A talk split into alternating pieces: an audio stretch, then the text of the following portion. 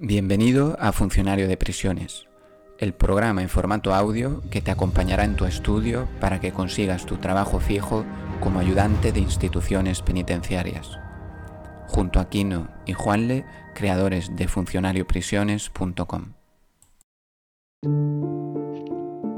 Hola, muy buenos días amigos y amigas. Bueno, pues ya estamos eh, por aquí de nuevo, comenzando con el tema 1 de penitenciario. Pero mira, antes os voy a hacer una pequeña introducción, ¿vale? Breve, de verdad, ¿eh? un minuto, un minuto y medio, no eso de cinco minutos que después me regaña Juanle.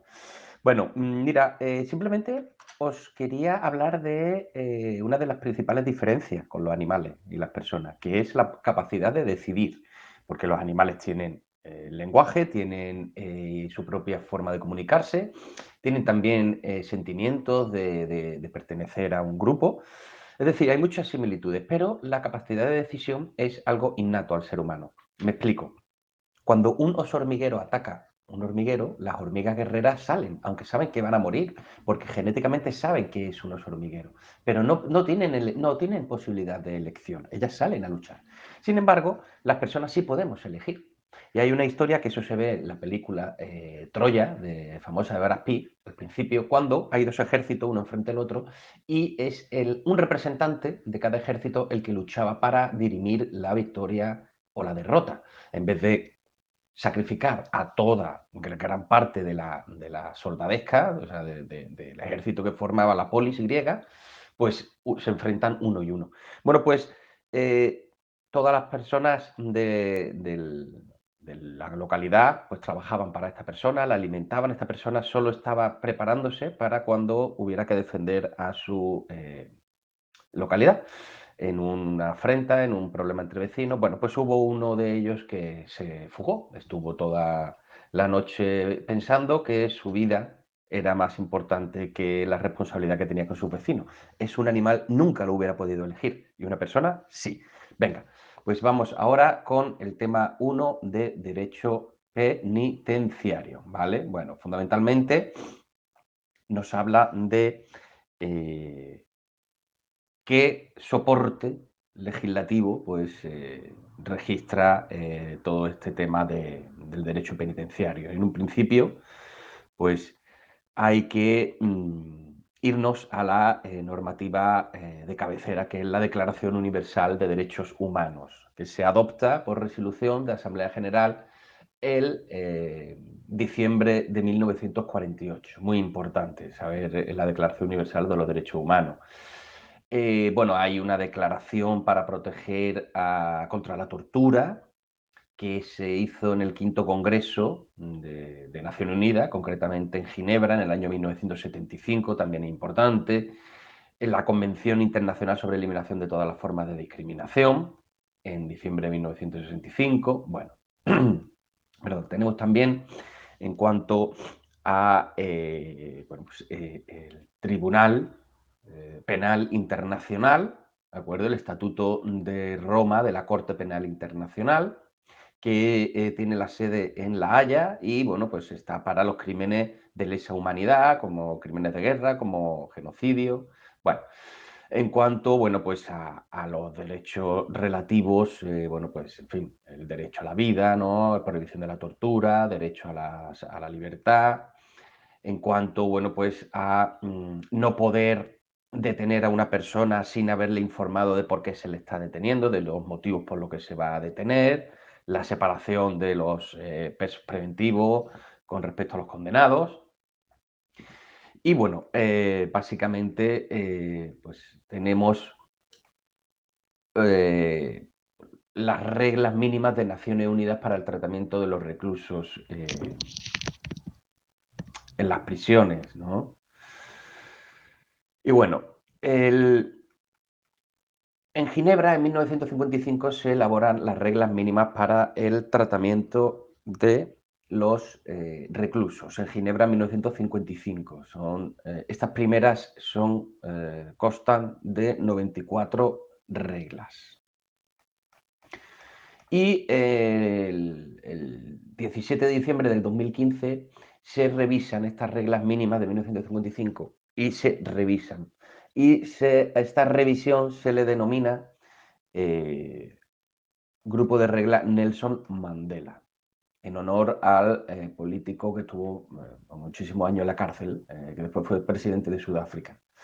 En cuanto a estas reglas, la de Nelson Mandela ya son 122 reglas la que tiene. En cuanto a, bueno, pues, trata, pues, por ejemplo, la investigación de la tortura de los reclusos, la presenta, poder presentar quejas, eh, la capacitación del personal. Y tenemos eh, una resolución 73-5 eh, del Comité de Ministros del Consejo de Europa, en la que se recomendaba pues, tener actualizada estas reglas mínimas del año 55. Así que bueno, eh, básicamente, pues tenéis que saber que se decide organizar unas conferencias bianuales de directores generales de administraciones penitenciarias y en 1980 se crea el Comité de Cooperación Penitenciaria para seguir la evolución de las prácticas modernas en el tratamiento penal. Bien, estas, eh, las reglas eh, europeas del año 1987 son 100 reglas donde están eh, divididas. Y después hay una nueva recomendación, la recomendación 2006, de 11 de enero, que eh, pues el 1 de julio del año 2020 el Comité de Ministros del Consejo de Europa eh, revisa y modifica las reglas penitenciarias europeas. Y estas pues ya forman 108 reglas divididas en nueve partes o títulos. La primera parte, principios fundamentales, la segunda, condiciones de detención, la tercera, salud, cuarta, buen orden, quinta, dirección y personal, sexta, inspección y control, séptima, preventivo, octavo, objetivos del régimen de los detenidos penados. Y la novena, actualización de las reglas. Y bueno, pues básicamente pues eh, deberíais de aprenderos eh, pues, bueno, las nueve partes, sobre todo de esta segunda, las 108 reglas y las nueve partes que son las que están ahora mismo eh, vigentes después de, la actualización. Bueno, en cuanto a eh, bueno, pues, eh, estas. Bueno, me ha ido aquí. A ver.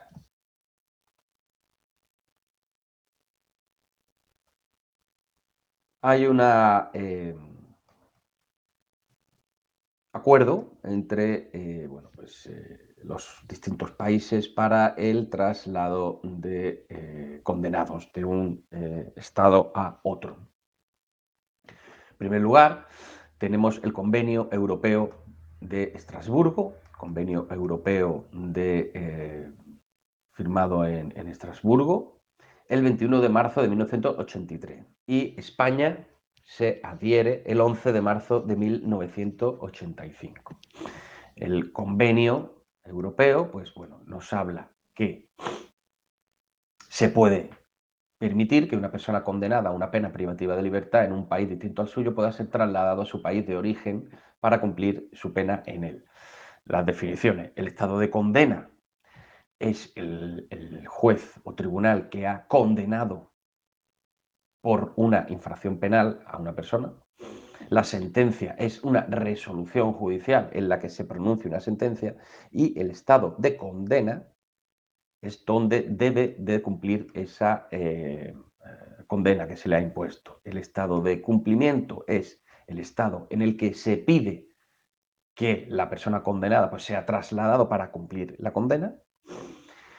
Importante, el traslado Se puede solicitar tanto por el condenado, tanto por el estado de condena, como por el estado de cumplimiento. Y tiene que existir un triple consentimiento de la persona interesada, del estado que ha condenado y del estado al que se va a trasladar para cumplir esa condena.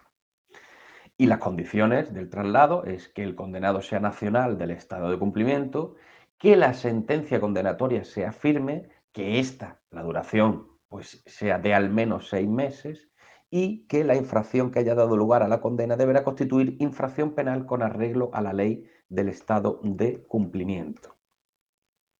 Bien, cuando eh, se produce una petición, pues eh, se debe de enviar una eh, documentación. esta documentación se remitirá del Ministerio de Justicia del Estado requiriente al del Estado requerido. Se podrá usar otra vía siempre que se eh, emita una declaración dirigida al secretario general del Consejo de Europa para solicitar eh, vía, otra vía de comunicación.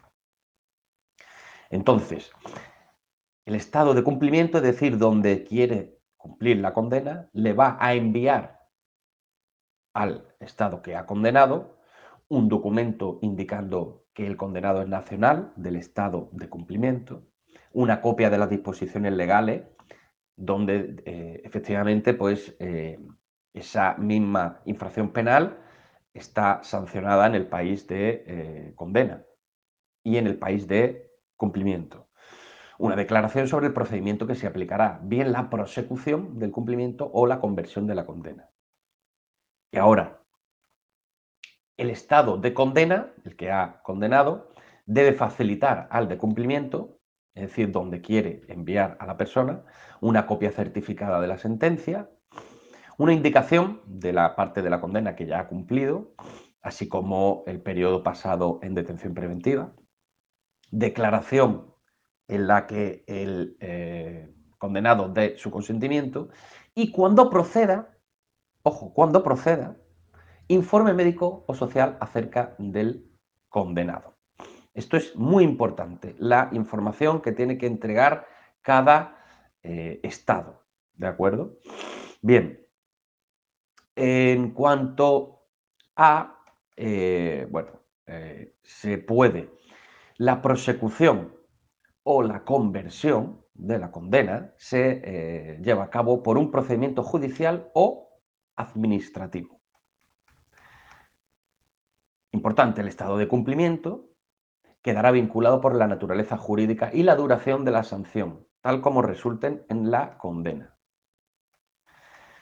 Bien, en cuanto a, eh, bueno, pues cuando convertimos eh, la conversión de la condena, obviamente el estado de cumplimiento queda vinculado por los hechos que figuren en la condena. Jamás, jamás de los jamases se podrá convertir una sanción privativa de libertad en una sanción pecuniaria, es decir, para no beneficiar a la gente que tenga mucho dinero, porque se, solicita el traslado y una pena de cuatro años, pues alguien paga y, paga una multa y fuera. No se puede convertir una sanción privativa de libertad en una sanción pecuniaria. Se deducirá íntegramente el periodo de privación de libertad cumplido por el condenado y nunca se podrá agravar la situación penal del condenado. Importante, muy, muy importante cuando se produce una revisión, cuando se solicita un eh, seguimiento, una revisión, un eh, repaso de la condena, es decir, el condenado pues le dice, oiga, eh, mire, voy a presentar un recurso porque esto siempre decide el estado de condena, nunca decide el estado de cumplimiento. Esto es muy importante. Cualquier recurso de revisión presentado contra la condena será revisado por el estado de condena, nunca por el estado de incumplimiento. Y quien hace la ley hace la trampa. ¿Por qué? Porque eh, cada parte, bien el estado de condena o bien el estado de cumplimiento, podrá conceder al condenado o a la persona que se traslada, se le puede conceder un indulto, una amnistía o una conmutación de la pena. Con lo cual, pues aunque no se pueda eh, cambiar una sanción privativa de libertad por una sanción pecuniaria, pues perfectamente puedes indultar a alguien. Pides el traslado y cuando llega a, pues le solicitas el indulto. O sea que, en fin. Bueno, en cuanto a eh, el estado de cumplimiento, deben de informar al de condena cuando haya finalizado el cumplimiento de la sentencia, cuando se produzca una fuga, una evasión, y cuando el estado de condena pues, le solicita un eh, informe especial. Los gastos ocasionados al aplicarse el convenio correrán a cargo del estado de cumplimiento, con excepción de lo originado en el territorio del estado de condena.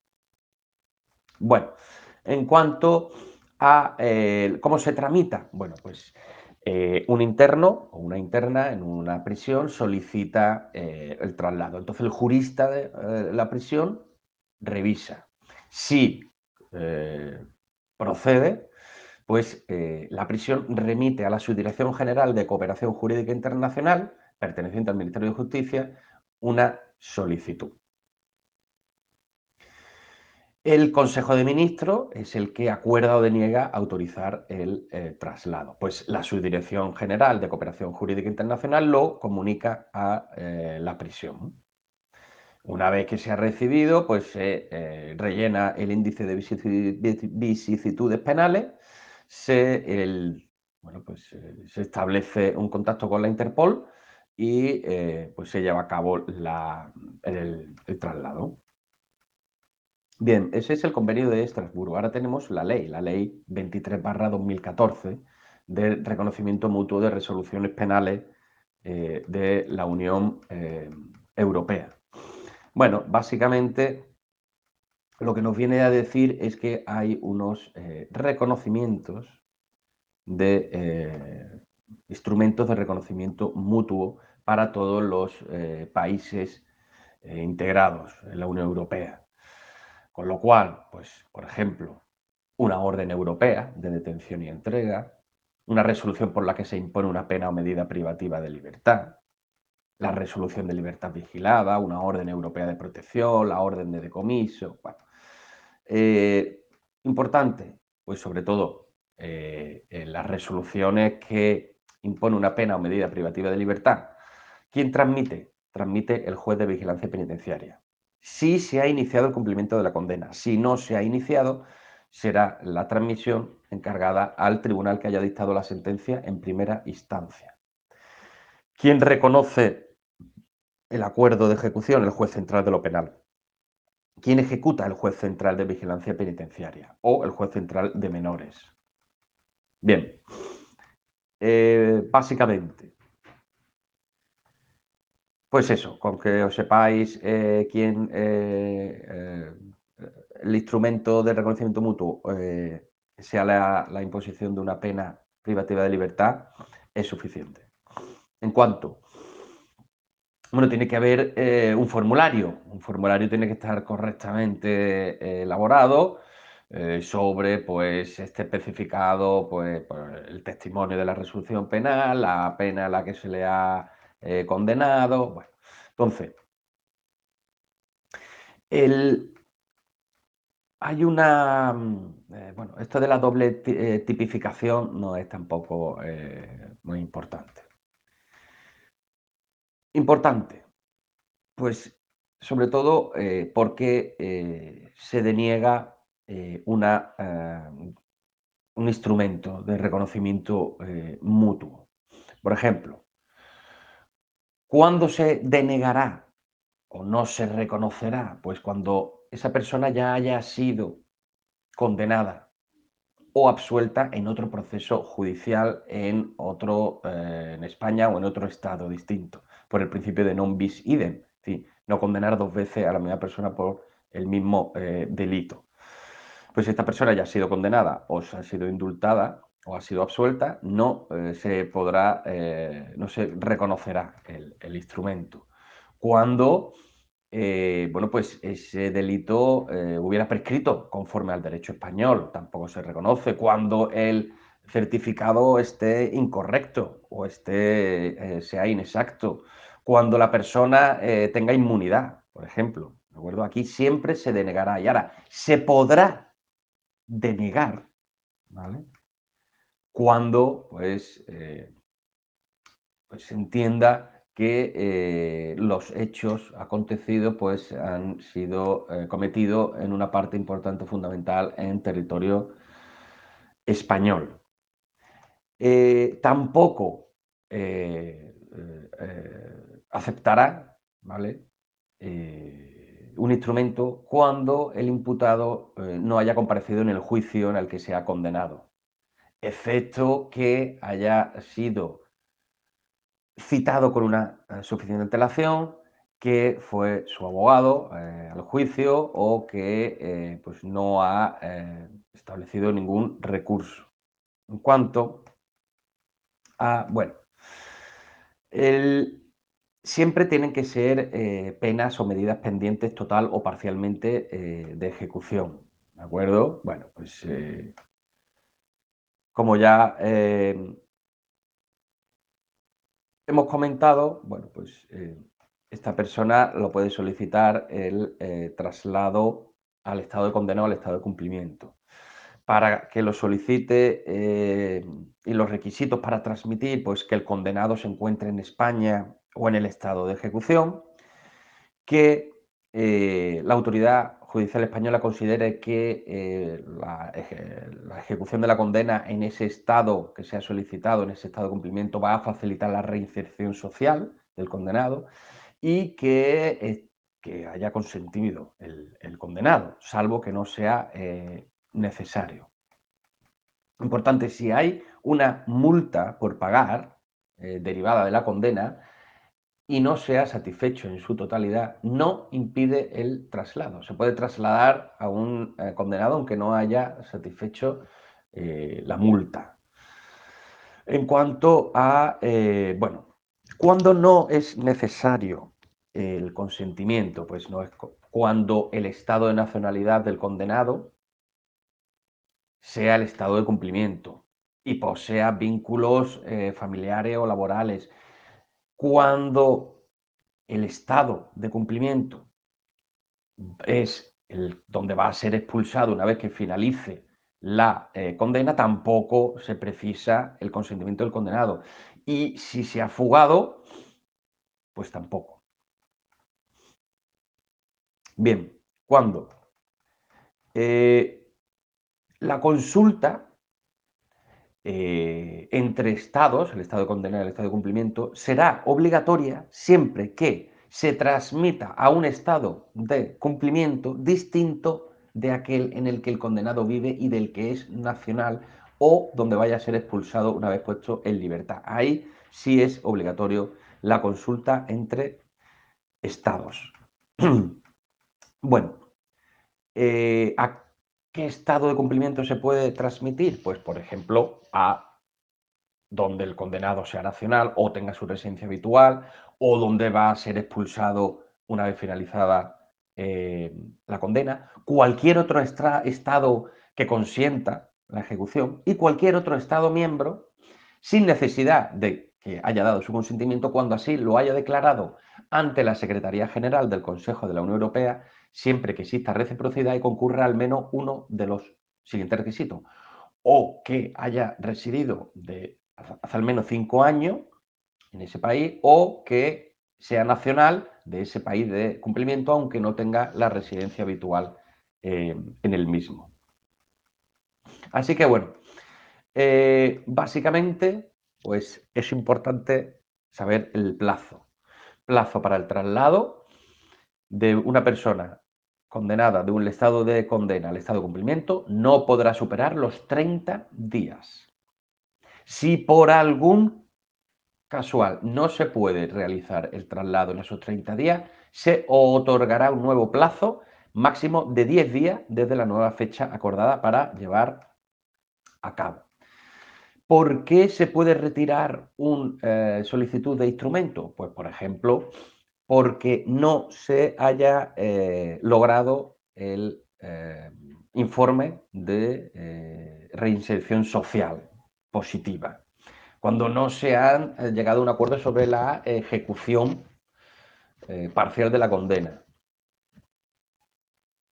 Bien, en cuanto a, bueno, pues básicamente, como ya hemos comentado, el juez central de lo penal pues, reconocerá los instrumentos cuando el condenado sea español y resida en nuestro país, que el condenado sea español y vaya a ser expulsado de España, o incluso eh, pues cuando no se dan estas eh, circunstancias, el juez central de lo penal puede consentir al traslado.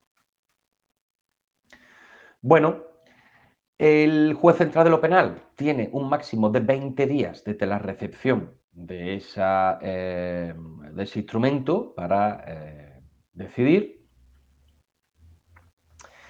Y eh, en cuanto a, bueno, Dentro de, los cinco días siguientes a la recepción del certificado, se traslada al Ministerio Fiscal para que en un plazo de 10 días se pronuncie sobre la procedencia del reconocimiento y la ejecución de la resolución. Como hemos dicho, no hace falta el consentimiento si el condenado es español y reside en España, si España es donde va a ser expulsado una que finalice la sentencia, o España es donde se haya eh, fugado. Siempre existirá el plazo de 90 días para que el auto motivado del juez sea firme y se remita al juez central de vigilancia penitenciaria. Tiene 90 días. Y el...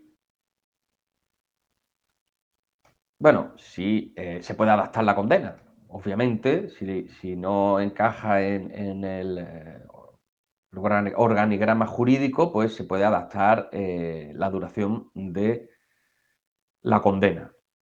Si el certificado está incorrecto e incompleto, se ofrecerán 60 días como máximo para corregir y completar el certificado.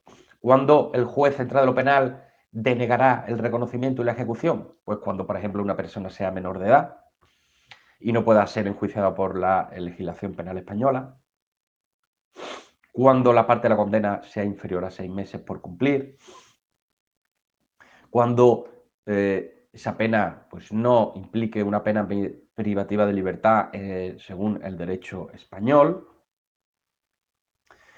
cuando eh, no exista consentimiento por parte eh, del estado de condena. Bueno, básicamente, pues esto es lo más importante, ¿de acuerdo? De, bueno, pues obviamente el tiempo que pasa en prisión provisional, pues se tiene que descontar de, su tiempo de de condena. Y eh, hay una eh, cosa importante. En un eh, tema de traslado no se puede juzgar al condenado o a la condenada por otros juicios, por otras causas anteriores al motivo por el que fue trasladado, excepto que esa persona haya podido abandonar España en 45 días y no lo haya hecho, cuando haya dado su consentimiento para el traslado o cuando eh, bueno, pues, eh, eh, por ejemplo, la infracción no sea sancionable con una pena privativa de libertad o un auto de internamiento. En ese caso, sí se podrá juzgar por causas anteriores. Y bueno, básicamente, pues lo que tenemos que saber es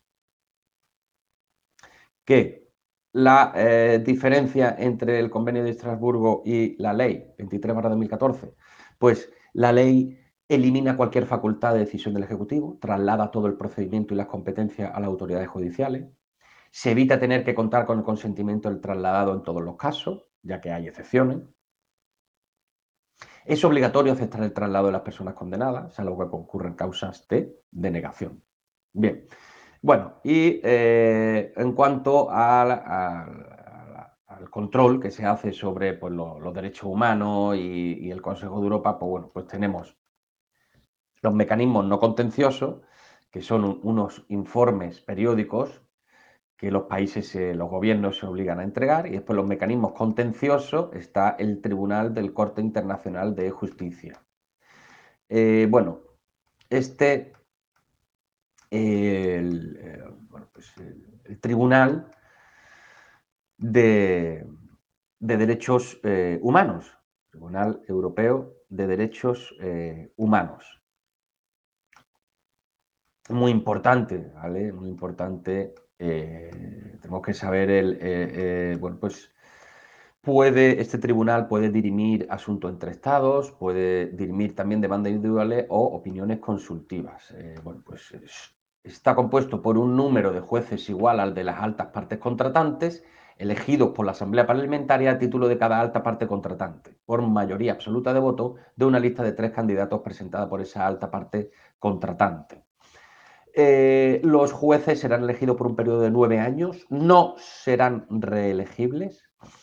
Un juez puede eh, ser cesado si lo deciden por mayoría de dos tercios de sus propios compañeros. Está el juez único, después están los comités, que están compuestos por tres jueces, después las salas, que están compuestas por siete jueces, y la gran sala de 17 eh, jueces. En cuanto a.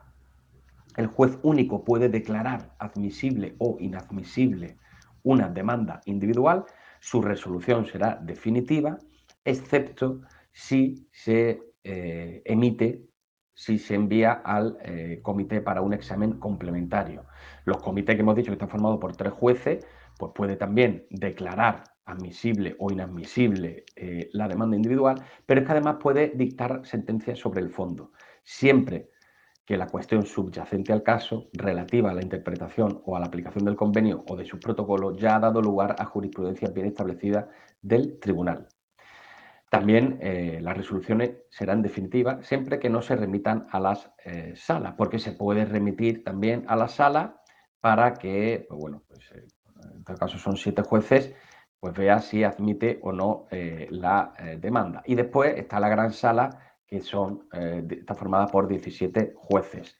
Y tienen tres meses para enviar el asunto a la gran sala. Importante, para acudir al Tribunal Europeo de Derechos Humanos tienes que haber agotado todas las vías de recurso interno del respectivo país y presentar la demanda dentro del plazo de eh, cuatro meses. No se admitirá la demanda cuando sea anónima o cuando sea exactamente igual a otra ya examinada. Será inadmisible si eh, está infundada o es abusiva o el eh, demandante no ha sufrido un perjuicio importante. Y bueno, eh, ¿por qué se archiva la, una demanda? Porque el demandante ya no está dispuesto a mantenerla o el litigio ha sido resuelto o eh, por, cualquier otro motivo eh, que verificando que el tribunal ya no está justificada la prosecución de la, de la demanda. Y bueno, pues nada, la vista es pública, la sentencia de la gran sala será definitiva cuando pues eh, no se solicite a la gran sala, es decir, haya pasado tres meses eh, sin que se haya remitido a la gran sala. Y eh, bueno, pues un colegio de cinco jueces de la gran sala verá si acepta o no acepta la demanda. Y con esto hemos acabado el tema 1 de penitenciario.